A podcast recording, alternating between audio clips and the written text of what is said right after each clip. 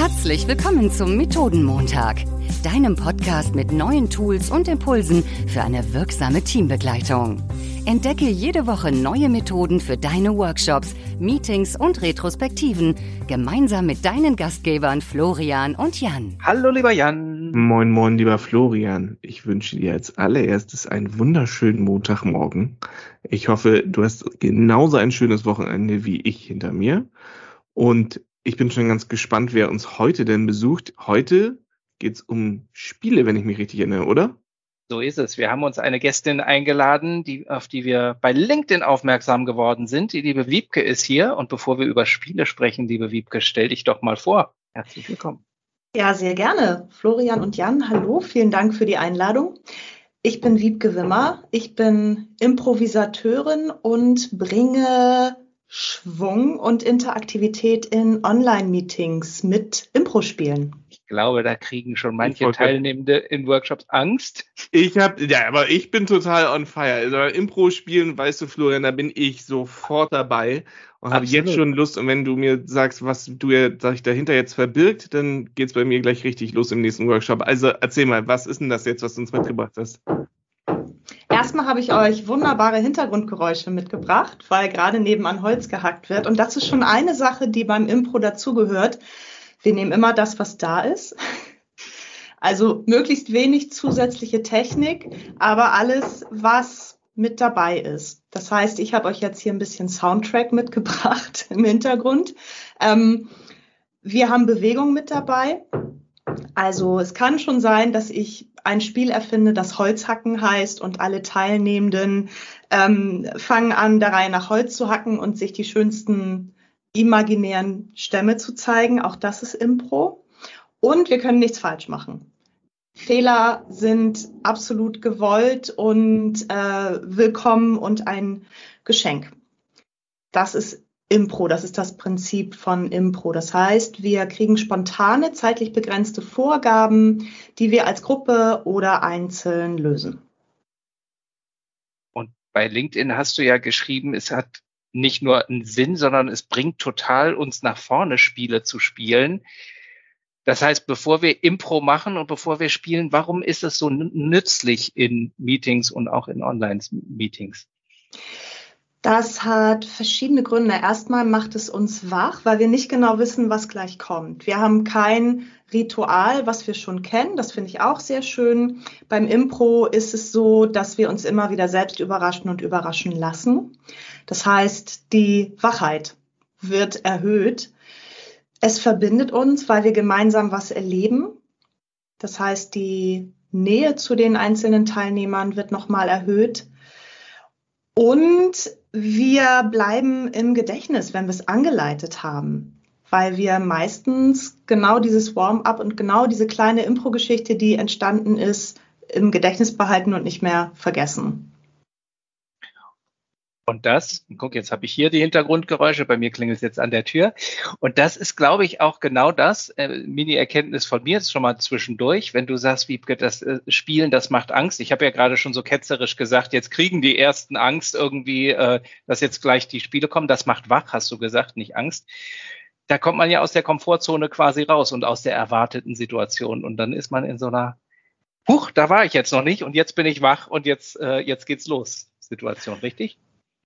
Genau, und es schärft die Wahrnehmung. Wir sind ja online gerade auf bestimmte Wahrnehmungskanäle reduziert, aufs Gucken, manchmal aufs Anfassen von der Maus. Und hier sind wir nochmal anders gefordert, dass das Hirn sich bewegt, dass der Körper sich bewegt, dass wir die Ohren benutzen, vielleicht nochmal andere Sinneskanäle nutzen. Und das verändert diese Konsumhaltung, die wir oft vom Bildschirm haben.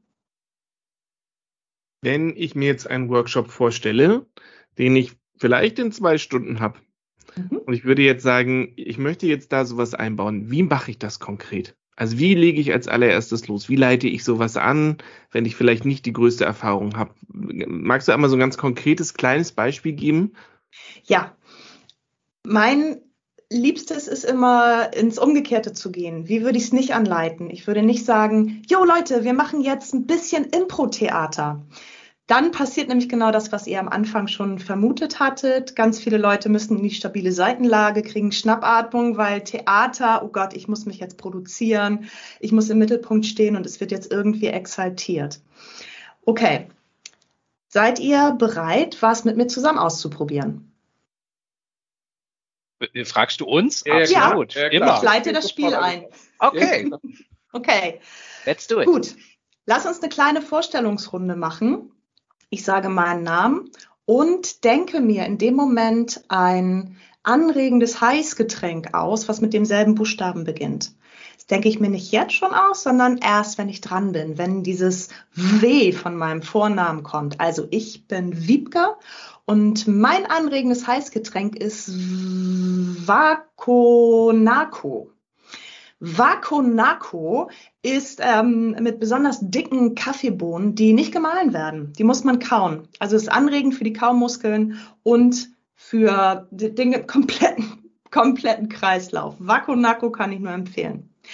Florian, was ist dein Heißgetränk mit F? Ich bin Florian und ich habe den, das energetisierende Heißgetränk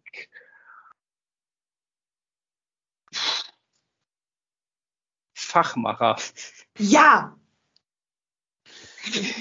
Und der Fachmacher, der hat einfach die dreifache Dosis Koffein, schmeckt dabei aber total süßlich, so dass er gar nicht so bitter auf der Zunge ist, total schnell und gut runtergeht und äh, schießt direkt in die Blutbahn und haut uns in die Senkrechte und in energiegeladene Stimmung. Welches Heißgetränk hast du? Ach so, nein, du, du leitest an, Wiebke. Ja.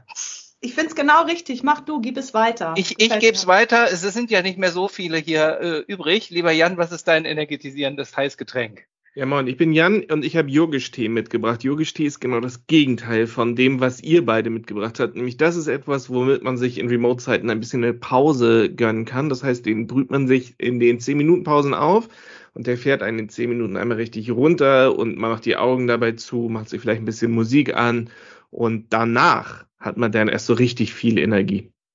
Ich hatte schon Angst, dass du auch was Energetisierendes trinkst. Perfekt. Also, um zu eurer Frage zurückzukommen, ich präferiere den freundlichen Überfall.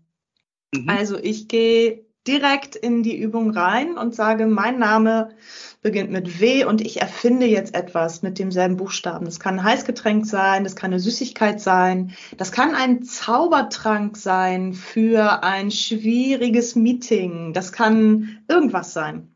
Und dann nutze ich diesen ersten Buchstaben und guck, was aus meinem Mund rauskommt. Und ich habe auf jeden Fall gesehen, dass ihr selbst überrascht wart. Fachmacher, hups, was ist ja. das denn? Ja. Und genau darum geht es, sich selbst zu überraschen, nicht zu viel vorab zu überlegen und einfach freundlich, liebevoll da reingeschubst zu werden. Ich würde nicht zu viel vorher erklären und sagen, das könnte jetzt ein bisschen aus der Komfortzone rausgehen. Ach, wir machen es trotzdem. Dann sind die meisten Leute schon auf der Flucht. Freundlicher Überfall ist meine Herangehensweise für diese Warm-ups freundlicher Überfall finde ich eine total schöne, ähm, schöne Formulierung dafür. Und ich habe es eben auch gemerkt, du hast gesagt, ich möchte euch jetzt einfach mal einladen, was mit mir zu machen. So, zup, so direkt da rein. Das hat gut funktioniert. Sehr schön. Freundlicher Überfall habe ich dich ja schon gleich notieren sehen, Florian. Das ist bestimmt ja. nachher der Titel zu der Folge. Ich fand es total spannend. Das kann man wahrscheinlich auch richtig gut im Design Thinking. Ne? Also wenn man nachher im Prototyping ist, wo es darum geht, Sachen auszuprobieren und zu vertesten, da wäre das dann wahrscheinlich auch genau die Methode, wo ich mit so einem freundlichen Überfall einmal sage, okay, komm, jetzt gucken wir uns unser Produkt einmal aus einer unterschiedlichen Perspektive an, oder? Super. Klingt richtig gut. Ach, sehr schön. Ich habe ich hab direkt Lust bekommen. Ich bin ja, ich muss ja zugeben, früher, als ich äh, Teilnehmer in Workshops war, war ich immer nicht so angetan von Spielen. Inzwischen kann ich total verstehen, warum sie sinnvoll sind und sie machen ja so eingeleitet, wie du es gerade gesagt hast, wirklich Spaß. Also auch mit diesem, man kann nichts falsch machen und einfach mal ausprobieren und dann haben wir alle ein Erlebnis, über das wir auf jeden Fall lachen können. Ja, das ist wieder so eine Methode, die bei mir jetzt gerade ganz viel im Kopf anzündet. Ne? Also wo ich direkt denke, wie kann ich das denn jetzt äh, anwenden und wie fangen wir damit an? Also ich habe so ein bisschen vor Gedanken, jetzt macht mal alle die Kamera aus und wir tun mal so, als wären wir in so einer ganz klassischen Telefonkonferenz und reden über das Produkt, als wäre es schon fertig. Also was würde denn da jetzt passieren?